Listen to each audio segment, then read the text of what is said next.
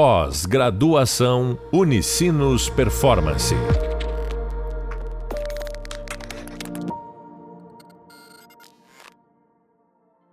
Olá, bem-vindos ao podcast da disciplina Formulação e Implantação da Estratégia. Sou o professor Jefferson Lucelli e no podcast de hoje vamos falar sobre o que não pode faltar na formulação de uma estratégia. Para falar sobre o assunto, nosso convidado de hoje é o Bruno Haas. Bruno é economista, especialista em projetos com experiência em planejamento e gestão de novos negócios, projetos de inovação e soluções de inteligência de negócios. Nos últimos 10 anos, tem desempenhado atividades e projetos relacionados ao ecossistema de empreendedorismo e inovação. Nesse podcast, iremos abordar sobre as principais ferramentas e como utilizá-las para elaborar uma estratégia. Então, vamos começar. Olá, Bruno, agradeço a sua participação. E, e, puxando lá do tópico do, do, podcast anterior, né, você já falou um pouco da, da análise do, do, ambiente externo e interno da organização, pensando em cinco forças de Porter, pensando em matriz é, SWOT e, e, outras ferramentas. Agora, além dessas, né, além dessa primeira análise, é muito mais em termos de diagnóstico, quais ferramentas e modelos não podem faltar na elaboração de uma estratégia? Olá, Jefferson. Olá, pessoal. Uh, muito feliz de estar aqui com vocês novamente. Uh, bom, Jefferson, uh, eu vou, vou trazer aqui algumas experiências né, e, e ferramentas que eu acho que são válidas aí para a gente trabalhar esse contexto de formulação da estratégia. então, primeiramente, eu, eu, gostaria de trazer um pensar sobre o modelo de negócio né, e da proposta de valor do negócio. Uh, então, quando a gente está fazendo essa formulação estratégica, uh, seja para um negócio novo ou seja para um negócio existente, e que a gente vai trabalhar uh, essa formulação, é importante né, a gente revisitar o modelo de negócio. Então, muitas vezes, né, sintetizado ali no Business Model Canvas, né, que é o quadro do modelo de negócio, onde a gente tem ali os principais uh, elementos né, de um modelo de negócio. Então, uh, diferente né, do plano de negócio, o modelo de negócio ele tende a ser uma ferramenta uh, mais visual e que busca muito mais trabalhar os conceitos chaves do modelo de negócio e não detalhar tanto o planejamento, que é muito mais orientado para como a gente vai executar o modelo, mas sim entender de uma forma mais estratégica, né, o modelo ali e também criar algumas uh, análises uh, relacionadas a, a, a, a cenários e, e ajustes para o modelo. Uh, então, o modelo de negócio ele vai nos permitir esse, esse confronto, muitas vezes, do passado com o presente e também extrapolar um pouco para o futuro, tá? então, quando a gente pensa em modelo de negócio, a gente vai olhar a proposta de valor, que é basicamente os benefícios, né, as, as utilidades, né, o valor que a gente gera para o nosso público-alvo, uh, e aí muito caracterizado né, uh, pelos produtos e serviços que a gente gera né, eh, e materializa esse valor. Uh, o público-alvo, né? então vai ser o segmento de clientes, né? Então, quais são os segmentos específicos, né? as pessoas, né? Então, ter uma análise muito detalhada do público. O relacionamento, né? Muito mais essa interface uh, de marketing, atendimento que a gente uh, utiliza para uh, relacionar produtos e serviços com o público. distribuição, né? Então, todos os nossos canais de venda, logística, enfim, como a gente leva os produtos e serviços até os nossos clientes. As fontes de receita, então, é, é como a gente captura o valor a partir desse valor criado, então, são as fontes de monetização. Uh, as nossas atividades chaves para a gente criar esse valor, né? Então são os processos, né? As atividades que, que uh, originam uh, o valor e os produtos e serviços, enfim, os recursos atribuídos nessas atividades, os nossos parceiros estratégicos, né? Então a gente também uh, conta com fornecedores, né? parceiros que a gente mobiliza também para gerar esse modelo de negócio e a estrutura de custos que são basicamente uh, relacionados a essas atividades e recursos que a gente tem uh, e parceiros, né? Uh, então, o modelo de negócio, sinteticamente, ele tem esses elementos, né? E aí, quando a gente olha para esses elementos no estado passado ou presente, a gente pode ter uma composição. Porém, essa composição, né, e aí a gente já vem falando nas, nas demais, nos demais episódios sobre a dinâmica do planejamento e o quanto é importante a gente estar atento uh, às mudanças constantes que o mercado eventualmente impõe para a organização, Uh, o modelo de negócio ele também tem que ser extrapolado no tempo. A gente também tem que, a partir né, de todo esse entendimento de mercado, uh, análise de tendências, benchmarks, uh, olhar para negócios né, que possam nos inspirar e possam nos, tra nos trazer insights, começar a criar também algumas hipóteses sobre o modelo de negócio.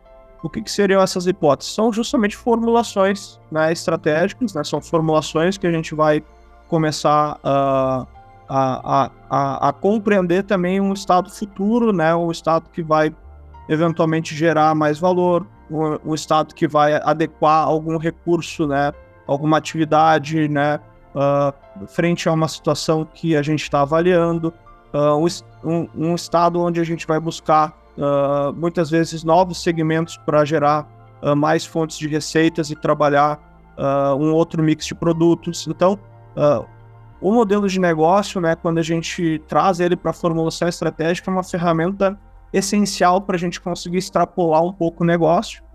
Uh, então, na situação presente, fazer uma análise, como a gente já vinha falando, né, de forças, fraquezas, o que funciona, o que não funciona, mas no estado temporal futuro, avaliar esses cenários. Uh, e aí eu trago um pouco né, do, de, um, de, um, de, um, de uma outra técnica que é, é muito valiosa, uh, que é uh, a elaboração de cenários, que é o cenário planning, né? O que, que o cenário planning também nos traz é olhar o modelo de negócio e todos esses fatores, olhando para alguns horizontes que a gente consiga criar, né, vetores de mudança. Então, a gente pode criar uma linha onde a gente pense como as coisas andando em um formato linear. Então, a gente vai ter um driver, né, um direcionador de mudança abaixo, mas a gente pode criar um cenário onde eu tenho um direcionador de mudança mais alto, onde eu crio mais estresse para o modelo de negócio, eu gero mais mudança de mercado, enfim, eu crio um cenário e aí eu começo a me fazer algumas perguntas. Como é que vai ser o meu modelo de negócio se esse, né, se esse cenário de mudança, né, se, se o mercado se tiver uma transformação mais rápida do que eu estou pensando, né, se as tecnologias avançarem mais rápido do que eu estou pensando, né, uh, se eu tiver uma mudança, né, uh, em relação a, a, a, fatores na minha cadeia de negócio. E aí você começa a ter algumas formulações também olhando para cenários. Uh, então, o cenário planning ele, ele traz essa característica de criar hipóteses de cenários, então tu cria os teus direcionadores de mudança e tenta fazer um exercício de projeção do modelo de negócio, como tu poderia né, ter um posicionamento e, e ajustar isso para o futuro. Uh, e aí, uh, caímos talvez numa terceira ferramenta, Jefferson, que eu gostaria de comentar, uh, que é a ferramenta que a gente chama dos três horizontes né, da estratégia, né, ou, ou três horizontes também da inovação, que é uma ferramenta que que está muito ligada à, à, inovação e modelos de negócio, né? que é justamente eu colocar um modelo de negócio no tempo e pensar três horizontes. Então ela está muito né, conectada com a, a, a, o cenário planning, né, mas diferente de criar direcionadores e tentar extrapolar o modelo de negócio e, e pensar ele no tempo a partir dos direcionadores, uh, eu crio três horizontes, uh, um olhando para um aspecto mais atual, onde eu estou no mesmo no, no, meu mercado com as minhas capacidades uh, e, e, e, quais são né, as minhas principais iniciativas e objetivos para esse momento atual. Um horizonte 2, né, onde eu estaria trabalhando né, uma inovação mais incremental, onde eu começo a buscar uh, talvez mercados adjacentes, ou como eu consigo transformar meus produtos e serviços para atingir novos mercados e criar inovações incrementais. Então eu saio de melhorias, eu vou para uma inovação já incremental. Uh, e um terceiro horizonte onde eu vou fazer uma inovação mais radical, transformacional, onde eu vou buscar muitas vezes até a reinvenção, atingir mercados que eu não atuo, uh, construir produtos que eu ainda não tenho. Uh, e é o que, que é importante dessa visão dos três horizontes. É que ele parte da premissa que toda essa evolução entre horizontes e o modelo de negócio e a estratégia, né, uh, mudando ao longo desses horizontes, uh, necessita né, de uma camada de desenvolvimento de capacidades organizacionais para que isso ocorra. Uh, então, ele nos dá uma perspectiva que, se daqui uh, a cinco anos né, eu quero ter uma inovação incremental, daqui a dez anos eu quero ter uma inovação que transforme de fato o meu negócio ou que eu mude completamente ele, Uh, quando que eu tenho que começar a adquirir as capacidades, né, o know-how, o conhecimento, né, uh, os recursos para que isso ocorra? E também tem uma, uma, uma, uma, lógica de distribuição do esforço nesses diferentes horizontes em relação a, a, ao, ao, ao, quanto a empresa está atenta e quanto ela está pensando no dia a dia uh, para que essas estratégias ocorram. Né? Então, se a gente quer chegar num estado futuro onde a gente tenha uh, um modelo de negócio mais inovador, diferente, ou atue em um novo mercado, uh, talvez eu tenha que dedicar aí uh, 5, 10% do tempo, né, ou um dia, uh, ou um momento no mês para começar a pensar isso para o futuro. Né? Então, é, é, é, o, essa ferramenta, né, os três horizontes, ele, ele traz um pouco desse pensar. Uh, então, Jefferson, saindo um pouco né, do, do tradicional ali, falando né, mais da análise de ambiente, né, uh, para a formulação de cenários, eu trago esses elementos relacionados ao modelo de negócio, a proposta de valor, né, e isso também no, no, no espectro de tempo, né, onde a gente consiga muitas vezes extrapolar e, e aí sim contribuir para uma formulação estratégica que muitas vezes até uh, gera um pouco de desconforto, né, porque a gente acaba saindo Uh, uh, confrontando com cenários, às vezes, de mudança, e, e, muitas vezes a gente tem aversão à mudança, mas nos dão um dinamismo muito importante para a gente ter uma adaptação também da estratégia. Então, a gente tem, né, uh, uh, justamente essa, esse jogo de cintura, né, e a gente tem um pensar talvez mais profundo em relação ao próprio futuro do negócio. Então, são essas dicas que eu trago aí. Então, três dicas é modelo de negócio, planejamento de cenários e também três horizontes de estratégia, três horizontes de inovação. Excelente, Bruno. É, sabe que a tua fala é muito interessante porque tu, tu vincula né, essa questão de estratégia com, com inovação. Né? E por mais que isso seja debatido, isso tem um nível de complexidade que não é, que não é tão simples de compreender. E, e se eu pensar né, nessa questão de estratégia, né, retomando aquela questão muito mais de escolha, pensando em diferentes escopos, mas só pode uh, ser adotar algum deles, você tem diferentes perspectivas. Se você for pensar na questão de locais geográficos em quais que você vai atuar, de clientes e consumidores, de quais que você vai atingir, de produtos e serviços, de quais que você vai ter é, uma proposta de valor, como você, como você mencionou antes, né? E como você traduz tudo isso. A grande questão dentro dessa lógica, a, a, até buscando uma complementariedade, muitas vezes essa, essas escolhas envolvem tu adotar uma estratégia competitiva. E aí, se você for pensar em estratégias competitivas, você tem aquelas que são baseadas no custo, são muito mais focadas na questão em reduzir por meio de grandes volumes, é, buscar uma atratividade no preço, utilizando de economias de escala, principalmente através da, da maximização dos fatores produtivos. Você tem uma segunda que é baseada na diferenciação, que é principalmente pensando é, como você atinge uma diferenciação do seu produto ou serviço por meio de uma criação, uma imagem, uma reputação do seu público-alvo, em que ocorra uma, uma percepção desse valor, né, e que ele esteja disposto a pagar mais por isso. E finalmente uma terceira que é muito mais baseada no foco, né, que é você é, definir um foco para atender um nicho específico, seja preços baixos ou por meio da diferenciação da, da qualidade. O grande erro dentro dessa lógica, quando a gente pensa nessa ferramenta, né, é quando você é, fica no que a gente chama stuck in the middle. Ou seja, você fica preso no meio. Você não tem nenhuma estratégia baseada no custo, nenhuma estratégia baseada em diferenciação, nem focada em um nicho específico. E esse acaba sendo um, um, talvez um, um, dos grandes erros, né, quando a gente pensa na questão de estratégia dentro dessa lógica. E se você pensar ao longo do tempo, aí puxando para a parte de inovação que você trouxe antes, isso passou muito a ser revisto por meio do que se chama da estratégia do Oceano Azul, que é formada por uma questão de, de inovação de valor. e que nada mais é do que você tentar proporcionar ao mesmo tempo diferenciação e baixo custo, principalmente identificando qual é o oceano azul que uma organização pode atuar. Só que para ela chegar nessa, nesse oceano azul, você tem que conseguir identificar quais são os atributos que geram essa percepção de valor para que a organização consiga maximizar esses atributos e, ao mesmo tempo, reduzir ou eliminar outros atributos que não fazem tanto sentido. É pensar assim, por que, por que o cliente compra esse produto ou serviço de mim? Quais são os atributos? Então eu tenho que tentar maximizar, maximizar esses atributos. Ao mesmo tempo, ah, quais são os atributos que para ele não faz tanto sentido? Então isso aqui eu posso tentar reduzir ou até mesmo eliminar. Mas principalmente para tentar buscar um posicionamento exclusivo que é justamente esse, esse oceano azul, digamos assim. Então, acho que é, é, essas ferramentas são complementares a tudo isso que tu tá, tá falando, né? Que, que remetem, que tu trouxe muito essa questão da inovação.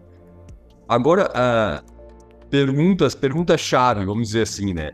É, como que a gente pode ter certeza que os resultados, a partir dessa análise, com essas diferentes ferramentas, com esses modelos, eles realmente são verossímeis? Eles realmente traduzem a realidade?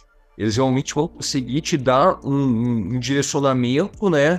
Para que você consiga ter um desempenho superior ao longo do tempo. Como é que a gente, como estrategista, faz isso?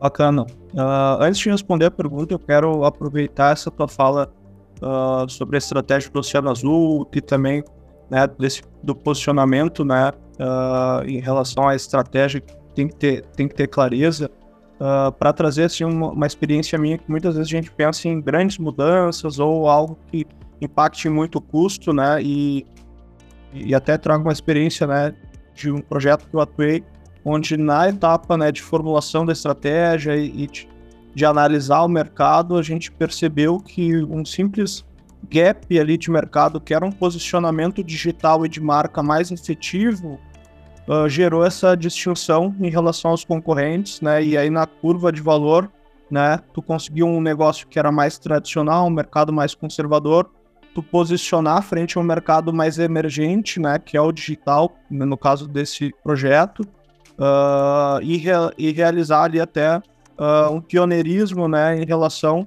aos concorrentes, né, que talvez né, não, não, não tivessem talvez percebendo isso, tivessem aí numa uma zona de conforto, né, e aí tu consegue já um posicionamento distintivo. Então, só para reforçar que muitas vezes são pequenas alterações, né, pequenos insights, né, e, e, e, bater de novo na importância dessas análises, dessa profundidade, e de entender a dinâmica desses fatores e como isso vai gerar uh, um posicionamento distintivo, né? Uh, e gerar valor percebido, né, Jefferson? Porque ao final a gente pode ter uh, um produto muito parecido, né? A um preço muito parecido, mas que a gente consiga agregar fatores de serviço, de marca, de experiência, né? E tantos outros que a gente pode avaliar e que nos tirem dessa curva aí de concorrência produto-preço, né? Que é muito comum a gente ficar nessa discussão, né? De produto-preço, né? Produto-preço-escopo, né? Mas tem outras coisas que compõem aí uh, essa formulação. Então, é, é, e, é, e é na formulação né, da estratégia que a gente vai conseguir debater isso e muitas vezes uh, aí tá no Oceano Azul e gerar melhores resultados para o negócio. Uh, e aí, remetendo aí à tua pergunta, né? uh, de, de, fato, assim, como é que a gente consegue, né, ter efetividade, né, nesse, nesse processo e, e, comprovar, né, que esse processo ele tem consistência, né, e que as nossas formulações elas têm uma razão. é importante a gente ter um pensamento orientado ao aprendizado. a estratégia, né, mais hoje mais do que nunca, né, Uh, quanto mais preditiva né, e engessada ela for, menos chance de adaptação eu tenho. Uh, e adaptação talvez seja um dos termos mais falados aí nos últimos tempos, né, dado a mudanças relacionadas à pandemia, mercados, tecnologia, inteligência artificial. Então a gente está constantemente recebendo esses inputs de mudanças e por isso que eu falei muito do cenário planning, do, da estratégia dos três horizontes, complementou muito bem com, com essa visão da inovação e da estratégia, né? Uh, e da relação dos dois. E, e, e, aí, de fato, para mim ter adaptação e conseguir ter uh, realmente uma estratégia né, que seja validada, eu preciso estar tá muito aberto ao aprendizado. Uh, e esse aprendizado ele pode ser obtido uh, através de testes, através de entrevistas, através de, de, de, formas né, de captura de informações né, e de, e de, e de, de insights né, uh, que comecem a tra trazer para um contexto né, mais, uh, mais uh, estruturado, né, mais, mais consolidado a minha formulação da estratégia. E aí tem uma ferramenta que eu dou de dica, talvez que possa complementar isso tudo que a gente está falando. É uma ferramenta muito utilizada na área do design para pensar uh, novos produtos, uh, que é a matriz CSD. basicamente, a gente traz toda a nossa formulação estratégica e aí organiza ela nessa matriz. o que, que essa sigla representa? C de certezas. Então, tudo que eu estou colocando ali, que eu tenho certeza que o mercado de fato já me deu indicativos, né, que eu já consigo ter uma visão clara uh, sobre essas informações, eu coloco na coluna certezas. Então, pensando em, em, em planejamento, isso vai para um espectro muito mais de execução. Uh, o D uh, é, são as dúvidas. Então, as dúvidas são aquilo que eu tenho algumas evidências, mas ainda eu tenho algumas dúvidas sobre a veracidade, ou sobre, sobre a consistência daquela informação ou daquela hipótese. Uh, então, isso eu conseguiria muito mais criar um grupo de especialistas para discutir o tema, né, ter mais uma investigação, até que isso gere uma certeza e isso parta para um ambiente de execução, né, e eu consiga uh, trabalhar isso no meu planejamento de uma forma mais estruturada. E o S, pessoal, diz respeito às suposições, tá? Então, as suposições é justamente aquilo que eu estou supondo, né? Então, eu tenho pouca, pouca uh, visualização, então é, uma, é algo que eu estou supondo, né? E que eu de fato vou começar uh, ainda um processo de investigação muito mais inicial. Então, para essas, essas iniciativas né, da estratégia, colocaria numa camada muito mais exploratória, né? Uma etapa muito mais de pesquisa, uma etapa muito mais de criar pequenos pilotos, né, para poder validar esses, essas informações e aí sim eu ir, né, de certa forma, ir adaptando esse meu processo uh, de estratégia. Uh, então aqui, né, uma, uma pequena referência a uma ferramenta que pode ser complementar, mas que vai ao encontro justamente disso que a gente está falando, né, de que uh, no final das contas a gente também precisa conseguir dimensionar essa estrutura da formulação da estratégia em relação a uma execução. E eu posso ter diferentes ênfases para essa execução, né? Que eu tenho mais clareza eu já posso talvez uh, colocar em planejamento né, e execução uh, para os times, o que eu ainda estou né, um pouco com poucas informações aqui, está no ambiente né, de maior incerteza, eu posso trabalhar numa espécie de uh, exploração, de pesquisa e investigação. Então, em geral, né, a, a ideia é essa, e, e, isso pode nos permitir aí mais adaptação também no processo da estratégia. Ótimo, Bruno. Agora, é, uma pergunta. A gente, fala, a gente falou tanto sobre ferramentas, modelos, sobre aplicabilidade, né? É, tu enxerga alguma forma de elaborar uma estratégia sem conhecer essas ferramentas ou, ou esses modelos de uma forma bem prática? Uh, Jefferson, uh, cada vez mais é difícil a gente conseguir abstrair todas essas informações de mercado e toda essa densidade que a estratégia requer. Uh, então eu penso que talvez negócios uh, muito simples, né, muito com pouca volatilidade, né, pouca interação, talvez a gente consiga aí ter um nível né, de abstração aí e, e, use talvez poucas ferramentas, mas é, é muito difícil. Eu acho que o, o, mínimo a gente tem que ter e, e, e a estratégia, eu gosto de dizer que ela tem que ser visual, porque isso nos, nos permite né, tanto enxergar uh, mais quanto também gerar gatilhos ali para o nosso dia a dia uh, em relação a essa estratégia. Uh, e, de fato, né, ajuda numa questão mais organizacional. mas sim, né, eu, ve eu vejo que é, é, é, até um diferencial, muitas vezes, a nível de gestão de negócios, tu ter o uso dessas ferramentas, né, tu ter uma equipe que também tem conhecimento de como aplicar, muitas vezes já tem ali, uma maturidade que uh, já adaptou já criou, já até fez processos mais personalizados dessas, ferramentas uh, para o ambiente dela uh, e utiliza isso no dia a dia. Né? Então, uh, sim, é fundamental e, e eu, eu, realmente vejo que é muito difícil né, em mercados complexos né, e cada vez mais com mudanças mais rápidas a gente ter um poder de abstrair isso tudo uh, num processo mental sem utilizar de ferramentas que nos ajudem a organizar essas informações uh, e também nos ajudar no dia a dia. Excelente essa, essa tua contextualização aí, porque aí a gente consegue se, se enxergar muito melhor, né, dentro dessa parte de estratégia, dentro dessa parte de inovação. Enfim, você acabou de ouvir o podcast sobre o que não pode faltar na formulação de uma estratégia, com o professor Jefferson Monticelli e o convidado Bruno Haas. Nesse podcast, falamos sobre as principais ferramentas e como utilizar para elaborar uma estratégia. Você poderá aprofundar sobre esse tema nos hubs visual de leitura, assim como nas indicações de livros e podcasts. Até a próxima, pessoal! Pós-graduação Unicinos Performance.